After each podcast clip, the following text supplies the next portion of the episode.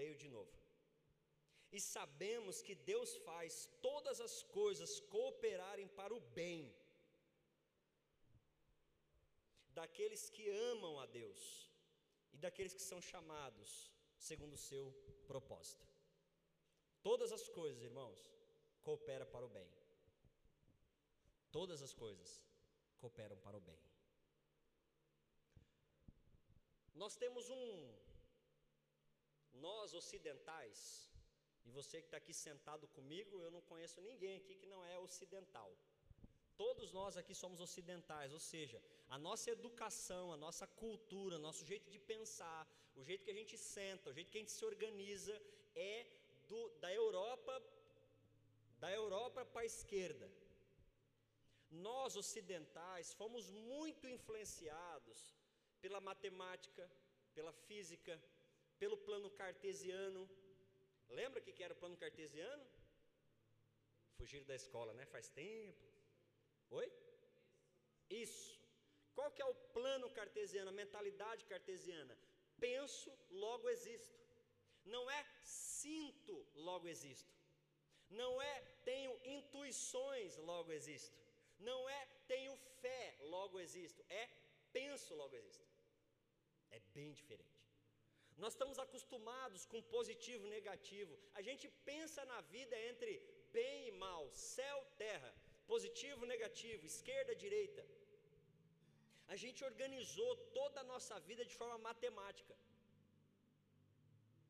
E aí não é só a filosofia que foi assim, a matemática foi assim, a física foi assim. E para você sentir o baque, a nossa teologia é assim. A teologia com que eu e você hoje aqui desfrutamos, ela ainda está enraizada nessa lógica causalística cognoscível. Eita, agora. O que é isso da mente? É uma teologia que ela precisa estar organizada de forma lógica, precisa ter um começo, precisa ter um meio, precisa ter um fim. A gente pensa de forma causalística. O que, que é isso? É que as coisas elas vão ter a causa natural delas mesmas. Existem leis que organizam e que mantêm o universo funcionando. Tudo que eu e você fazemos é apertamos um botão e já sabemos que toda vez que eu aperto aquele botão acontece X coisa. Então jogamos, a teologia trouxe isso para a igreja. E a gente aprendeu que, que quando a gente ora, a gente aperta um botão que move o coração de Deus para ter X resultado. A gente também trouxe isso para dentro da igreja, trouxe isso para a nossa teologia, e até na nossa vida de fé somos rigorosamente fiéis à lei da causa e do efeito. Que todo objeto que é empurrado sai da sua inércia e vai entrar em movimento. A gente também segue isso. E isso é muito ocidental, isso somos nós. Essa mentalidade somos nós. Aí eu vou para o Paulo, que está em outra dinâmica. Paulo é muito racional, Paulo também é grego, tá? Então, o Paulo também é ocidentalizado, Paulo também tem essa mentalidade nossa, mas de vez em quando ele põe o pé em outros lugares, ele bebe de outras fontes. E porque ele bebe de outras fontes, ele diz: E sabemos, meu irmão, que Deus faz todas as coisas cooperarem para o bem. Em outras versões, ele, e sabemos que tudo coopera para o bem. E aí, claro, você pode pensar como eu já pensei tantas vezes. Esse é um dos versículos bíblicos que eu preguei muito pouco na minha vida, porque ele é difícil. Porque se você parar para pensar, não é só bem que acontece na minha e na sua vida, não é? Se a gente for muito sincero, a gente olha a nossa, a nossa televisão, a gente olha ah, os feeds que rolam nos nossos celulares, né? nossos grupos de WhatsApp, a gente é bombardeado diariamente com maldade. Então, como que tudo coopera para o bem? Como que sabemos que tudo que Deus faz, olha, sabemos que Deus faz todas as coisas cooperarem para o bem. Isso é uma coisa. A outra coisa é que eu ando na rua e eu sou assaltado. Uma coisa é eu ler o texto que diz para mim, e sabemos que Deus faz todas as coisas que operaram para o bem. A outra coisa é eu vir de Dourado, sexta-feira para cá, e acreditar em uma pessoa que disse que ia fazer um pix para pagar a carona e não fez. Como assim todas as coisas cooperam para o bem? Se eu sou roubado de mão armada, se eu sou roubado por alguém que era para cuidar de mim, como assim todas as coisas cooperam para o bem? Se às vezes eu vou no hospital, eu estou lembrando agora de uma cena com a Tayana que foi engraçadíssima. A Tayana estava ruim, dor de garganta, larará, a gente levou ela no hospital, bom hospital, aparentemente um bom médico. Senta, em, analisa a Tayana, faz o diagnóstico na Tayana, manda a gente sentar na mesa e começa dizendo: É, minha senhora, as suas amígdalas estão infladas, estão inflamadas, estão inchadas. Só que a Tayana não tem amígdala desde os 4 anos de idade. Que amígdala que ele viu? Que milagre foi esse que Deus fez ao contrário? De vez de melhorar, piorou, botou a amígdala nela para ficar ruim. Como que todas as coisas cooperam para o bem?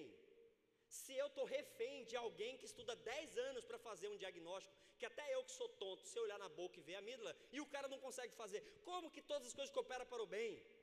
Se eu não posso evitar de ligar a câmera que protege a minha casa, que eu e você que tem câmera em casa, fica tentada a dar uma olhadinha para ver se está tudo bem lá.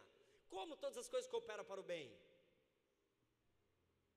Se tem gente que nasce o filho dele com síndrome de Down, como? Como que todas as coisas cooperam para o bem? Se a gente tem mais perguntas que respostas, como? Do que é que Paulo está falando que não é tão simples de entender? Vocês estão comigo, gente? Eu estou filosofando demais, vocês boiaram. Vocês estão perdidos aí? Estão achados? Se vê que boiou demais, fala, pastor, boiei, aí eu tento achar você. A gente joga uma boia. Ah! O que eu estou querendo dizer para você é que esse cara que diz todas as coisas cooperam para o bem, ele se encontra com Jesus e ele some da história. Não sei se você lembra da história de Paulo. Paulo, Paulo não cai do jegue, tá, gente? Se você ler o texto, nem jegue tinha. Pelo amor de Deus, para com esse negócio que Paulo caiu do cavalo, do jegue. Lê o texto lá, você vê que nem jegue tem lá. Então Paulo não cai de lugar nenhum, ele está andando, ele tem um encontro com Deus e simbolicamente ele diz: Fiquei cego. Tudo que eu cria, tudo que eu acreditava, tudo que eu pensava, toda a minha racionalidade, quando eu encontrei com Jesus, aquilo tudo caiu, não entendi mais nada. Então Paulo ele fica cego mesmo, ele se refaz com Deus, é essa a ideia. Então, o Paulo, quando ele se refaz com Deus, o Paulo some da história bíblica. Isso é matéria de EBD que a gente vai estudar. O, o, Paulo some da história bíblica e a gente não sabe se ele sumiu de 8 a 12 anos. Então, quando Paulo se converte, ele some. Por que, que ele some? Lembra o que acontece quando ele se converteu? Ele vai para uma casa e todo mundo fica morrendo de medo dele.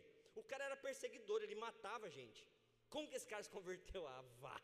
Ele está infiltrado aqui na hora que a gente fechar o olho para orar, pau. Acho que é de lá que a gente aprendeu que para endemoniado, na rua, a gente não ora de olho fechado. Porque vai que você fecha o olho, o cara vem em cima de você. Então já estou dizendo uma dica, você vai orar para endemoniado, olha no olho, assim, igual eu estou olhando para a Alessandra. E nem tá, não, ela é assim mesmo. Você olha, brincadeira, que isso? Olha no olho, a olho aberto. Você está na rua, irmão, você quer pregar para um mendigo, quer pregar para um bandido, olho aberto. O Paulo teve essa experiência. O povo ia orar por ele e Ananias falou: Rapaz, eu sei quem é esse cara. O Paulo, percebendo a situação, ele some na história. E é nessa, é nessa experiência de sumiço dele que ele vai trabalhar essa informação de que todas as coisas cooperam para o bem daqueles que amam a Deus e que são chamados de acordo com o seu propósito. Algumas respostas para você. Por que, que tudo coopera para o bem. Por que, que Deus faz todas as coisas cooperarem para o bem? Por quê? Primeira resposta. Porque Deus criou o mundo para o bem. Por que, que tudo coopera para o bem? Porque Deus criou o mundo para o bem. É o fim do mundo. Fim no sentido de final, de sentido, de objetivo.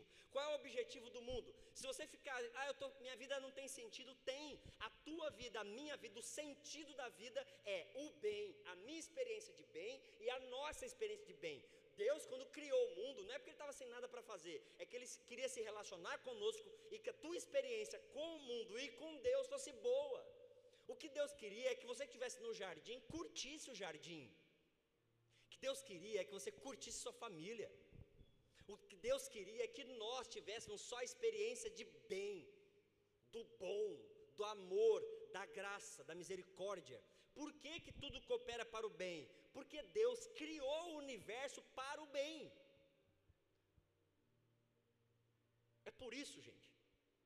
E tem um falando muito filosofia hoje, né? Tem uma tradição filosófica que diz que o mal é ausência de bem. Nessa cabeça, nessa linha filosófica, não é minha não, mas faz muito sentido. Ele diz assim: olha, só existe bem. Só existe bem.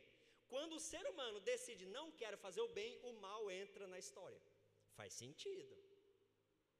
Senão a gente vai ter que criar, a gente vai ter que pensar que Deus realmente criou o bem e o mal e pôs aí para fazer briga de cachorro. Faz muito sentido. E eu estou falando de filosofia, não estou falando de teologia. É um jeito de explicar. Então, gente, por que, que todas as coisas cooperam para o bem? Meu irmão, em nome de Jesus, guarda isso no teu coração. Deus não nos criou para o sofrimento. Deus não nos criou para a morte. Deus não criou para experiência de violência. Deus não nos criou para sermos roubados ou para roubar, para sermos violentados ou para violentar. Deus nos criou, Ele criou o universo para o bem. Por isso, meu irmão, em nome de Jesus, você precisa acreditar no bem. Eu te pergunto, você acredita em Deus? Ô, oh, Cladair, Deus te abençoe, está vendo? Deus criou seu irmão para o bem. Fez ela fazer a cirurgia na mão, ficar com a mão boa, para ela trazer dois copos e um para mim. Bem. Irmão, você precisa acreditar no bem. Ah, pastor, eu não acredito não. Meu irmão, eu vou te falar uma coisa. Pode me chamar de romântico, de tonto, de bobo, de infantil, mas segundo o evangelho que eu acabei de ler, nós, eu e você, precisamos acreditar no bem. A gente é da turma do bem.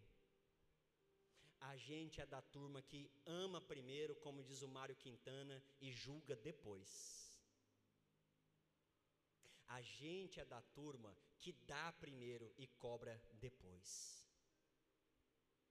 Se você é filho de Deus, você é da turma que olha o bem primeiro. Você olha o copo meio cheio. E depois, talvez, vai olhar o mal.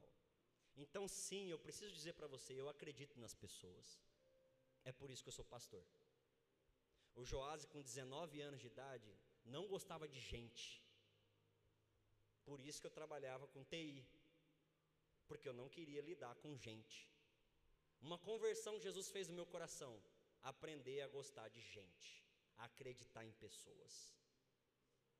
Então, deixa eu te contar, a não ser que você olhe na minha cara e fale, me esquece, não quero, igual eu estou olhando para o Patrick, não quero saber de você, some daqui, esquece. Eu não vou deixar de perguntar, de querer saber, de querer, de me interessar, de ir atrás. Porque eu acredito nas pessoas. E se eu não acreditar, não faz sentido ser pastor para mim. Se eu não acreditar no bem, gente, não, não faz sentido para mim ser cristão. Não faz sentido para mim ser pastor. Sabe, alguns, alguns casais dizem para mim: Ah, mas eu vou colocar meu filho nesse mundo. Não, não quero botar meu filho nesse mundo. Deixa eu te contar: esse mundo é você que faz. Você pode colocar um filho no mundo e você ensinar o bem para ele, porque foi para o bem que Deus criou o mundo. Então, se você pensar, ah, mas poxa vida, meu irmão, em nome de Jesus, tem muita violência no mundo? Tem. Mas tem muita gente tirando da boca para dar na boca do outro. Tem muita violência no mundo? Tem mas não foi veiculado, mas carretas e carretas desceram para o Rio Grande do Sul naquela última enchente. Muita gente foi lá construir casa para os outros. Muita gente largou o seu trabalho para ir lá. Muita gente tira do bolso para ajudar, gente. Muita gente. Eu preciso acreditar nas pessoas. Eu preciso acreditar no bem, porque Deus criou o bem. Ele que criou. Mas pastor, então por que que tem tanto mal? Por que que a gente sofre? Por que que tem a dor? Por que que tem a violência? Por que que tem o roubo? Porque tem uma coisa que eu já ensinei para vocês há dois anos atrás, chamada pecado. Deus criou o ser humano para o bem, Ele pensou nas relações no bem, Ele pensou numa relação entre eu e a natureza que fosse uma relação de cuidado. Está lá, Adão, cuide do jardim. Não é para espoliar o jardim, é para cuidar do jardim, não é para acabar com a água, não é para ligar a torneira lá na calçada e ir lá botar a água do café para esquentar e quando você está acabando com a água, não é para isso, meu filho, é para você cuidar. Não é para zoar, é para cuidar. Então por que, que tem o mal? Porque eu e você, quando olhamos para Deus e falamos, dá licença, Deus, deixa que na minha vida, mando eu. Quando eu e você fazemos esse tipo de escolha, isso se chama pecado, entra o mal na história. E você pode falar, não, mas eu sou bonzinho. Meu irmão,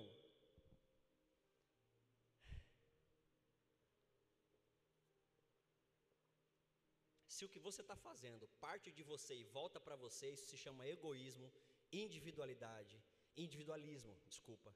Isso é pecado. Se o seu trabalho é um fim em si mesmo, só para um dinheiro que volta para enriquecer só você, isso é pecado.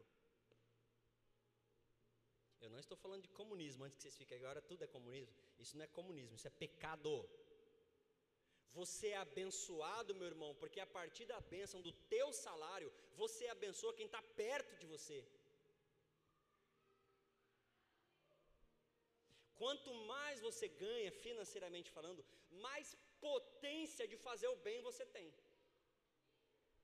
Agora eu pergunto, quanto mais você ganha, você vê que você consegue promulgar o bem a partir do teu salário que está aumentando ou não? Você percebe que quanto mais você melhora nas suas relações, mais o bem você consegue esticar ou não, ou ao contrário? Meu irmão, por que, que nós não temos o bem? Simples, porque eu e você quando decidimos nos afastar de Deus, promulgamos o mal. E o que é o mal então, gente? Fruto de pecado, fruto de egoísmo. Já falei aqui e repito. Basicamente, todos os nossos pecados são fruto do nosso baixo ventre. Fomes, sexualidades. Você pode não ter fome de comida, mas você tem fome de poder, de status, de riqueza, de. Psh, a lista é enorme. Então, quando Paulo fala, olha, eu sei que todas as coisas operam para o bem, é porque ele está pensando que Deus criou tudo e tudo é para gerar o bem para você. E quando esse elo de bem não fecha, é porque tem alguém no meio que corta o elo. Deus cria o homem, dá inteligência para o homem, sabedoria para o homem, e quando é para voltar o bem para ele e para o outro, no meio do caminho o homem vira para outro lugar, e aquilo que era para gerar o bem gera mal. Então, quando Paulo fala e sabemos que Deus faz todas as coisas cooperarem para o bem, é porque o Paulo já entendeu, meu irmão, não tem nada que acontece no mundo, que o fruto não era para ser bem. Por quê? Porque nasceu em Deus, deveria voltar para Deus. Problema, nasceu em Deus, termina em mim. O amor nasce em Deus, para em mim. A ética, que vamos falar na EBD aqui, começa em Deus, nem chega em mim, já para no meio do caminho. Generosidade, solidariedade, bondade, misericórdia, os frutos do Espírito, todos eles começam em Deus, e todos os frutos gerariam o bem, e podem gerar, se você, em nome de Jesus, olhar para você mesmo e falar: Eu sou fruto do bem e promulgador do bem, porque eu sou filho de Deus. Meu irmão, em nome de Jesus, Deus pensou no mundo que gerasse bem para você.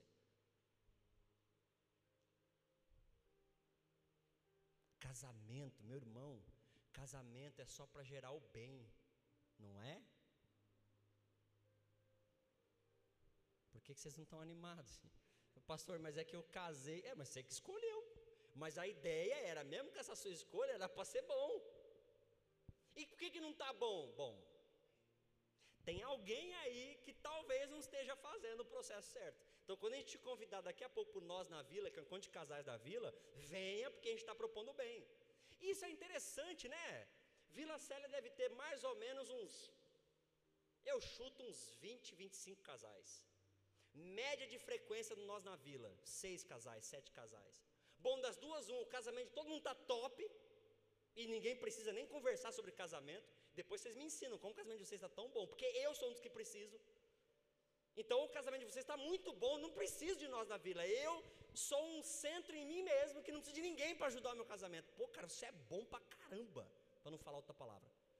Cacete, como você é bom, você não precisa de ninguém para o seu casamento? Caraca! Mas tá, então uma opção, eu sou bom pra caramba, não preciso de nós na vila. Duas opções, já desisti. Já desisti do meu casamento, então vamos levando do jeito que dá aí. Por que, que a Vila Célia pensa em nós na vila? Porque todas as coisas cooperam para o bem. Porque quando você sentar para conversar com o Marco, quando você ouvir o Christian contando do casamento dele, talvez o Christian passou por uma coisa que você está passando igual. E quando você ouve o Christian comentando de como que foi na vida dele, você, epa, olha para a digníssima, opa, bem. Aquilo que passou no casamento deles foi bom? Talvez não, foi uma experiência muito difícil para eles.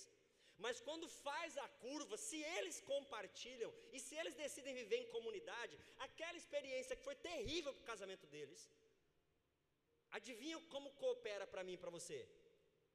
Coopera como? Com o bem.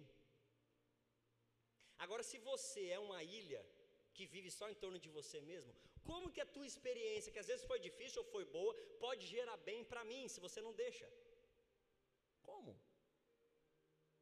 Como que a tua capacidade pode gerar para mim o bem se você não permite, meu irmão? Como? Porque todas as coisas cooperam para o bem para os filhos de Deus. Olha o texto, gente. E sabemos que Deus faz todas as coisas cooperarem todas as coisas cooperam para o bem. E aí, claro, tem um critério para esse bem. Qual é o critério? Daqueles que amam. Amam a quem? A Deus. Óbvio, se eu tenho relação com Deus, eu sou um com Ele que promulgo o bem que eu aprendi com Ele. Por esse texto, gente, eu já vi pregadores falando isso em nome de Jesus. Não, esse texto não é exclusivista. Esse texto não está falando que Deus ama um e dá bicuda no outro. Deus não está falando disso. O Paulo não está falando que o terremoto que acontece em X lugar é que os caras é vuduzeiro e como Deus veio lá é vudu, vai tacar. Não. Esse texto não está falando que uh, tudo coopera para o bem só daqueles que amam a Deus. Então, quem mora em Morro, no Rio de Janeiro, que é uma cidade, sei lá, espírita, e em Salvador, que é uma cidade do candomblé, por isso que cai lá, porque Deus, gente, olha, isso me, isso me noja.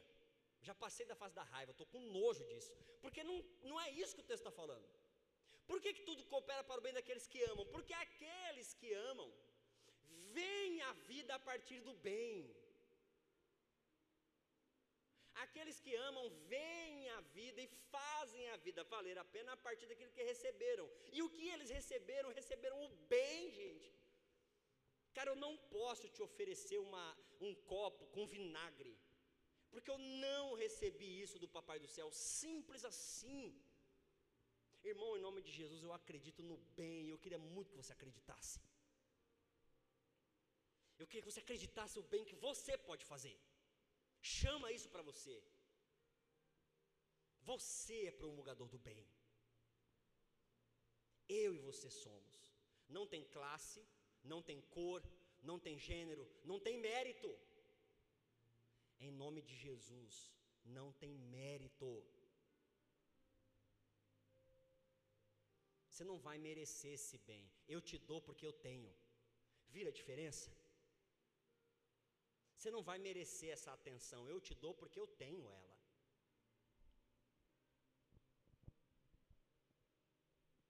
Eu olho para você com misericórdia e tento fazer isso porque eu recebo um olhar misericordioso. Por favor, olhe para o outro com o bem que você recebeu de Papai do céu. Por que, que o Paulo fala que todas as coisas cooperam para o bem daqueles que amam? Porque aqueles que amam, eles recebem o bem e promulgam o bem.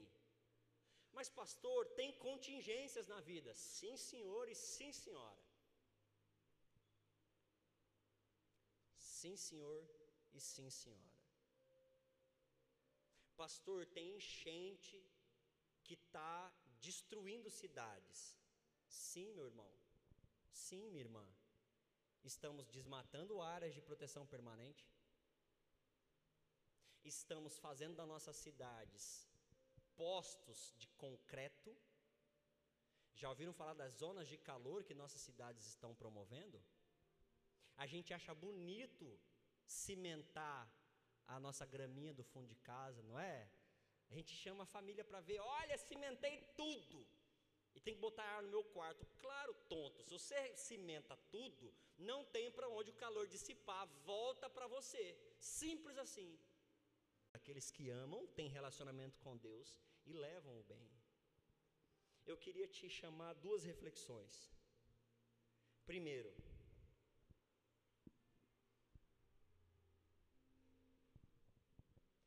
Não deixe, irmão, nada tirar de você a consciência e o gostinho na boca de que tudo coopera para o bem.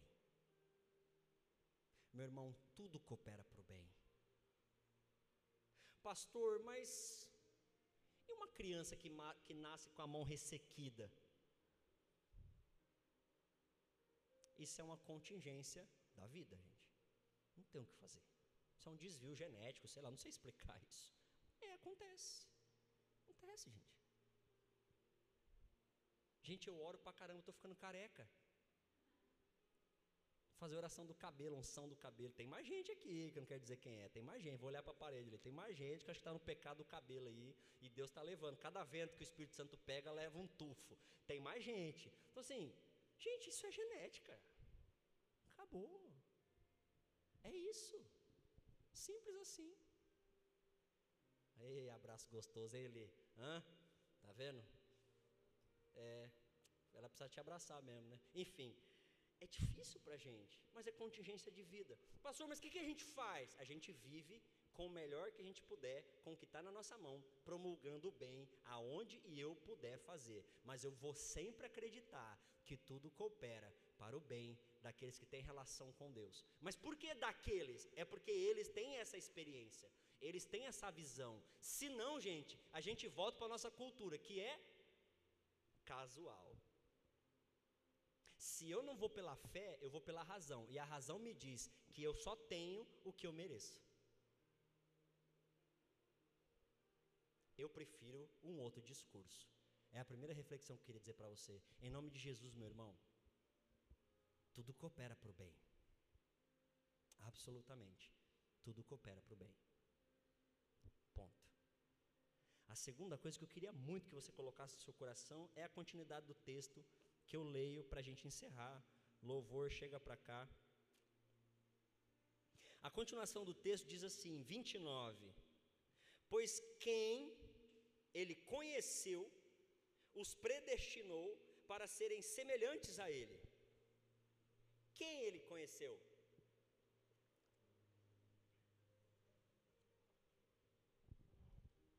Visualiza a cena e repete para mim, e responde para mim. Deus criando o universo. Criou mar, terra, luminares, planta, árvore, bicho. E criou o homem.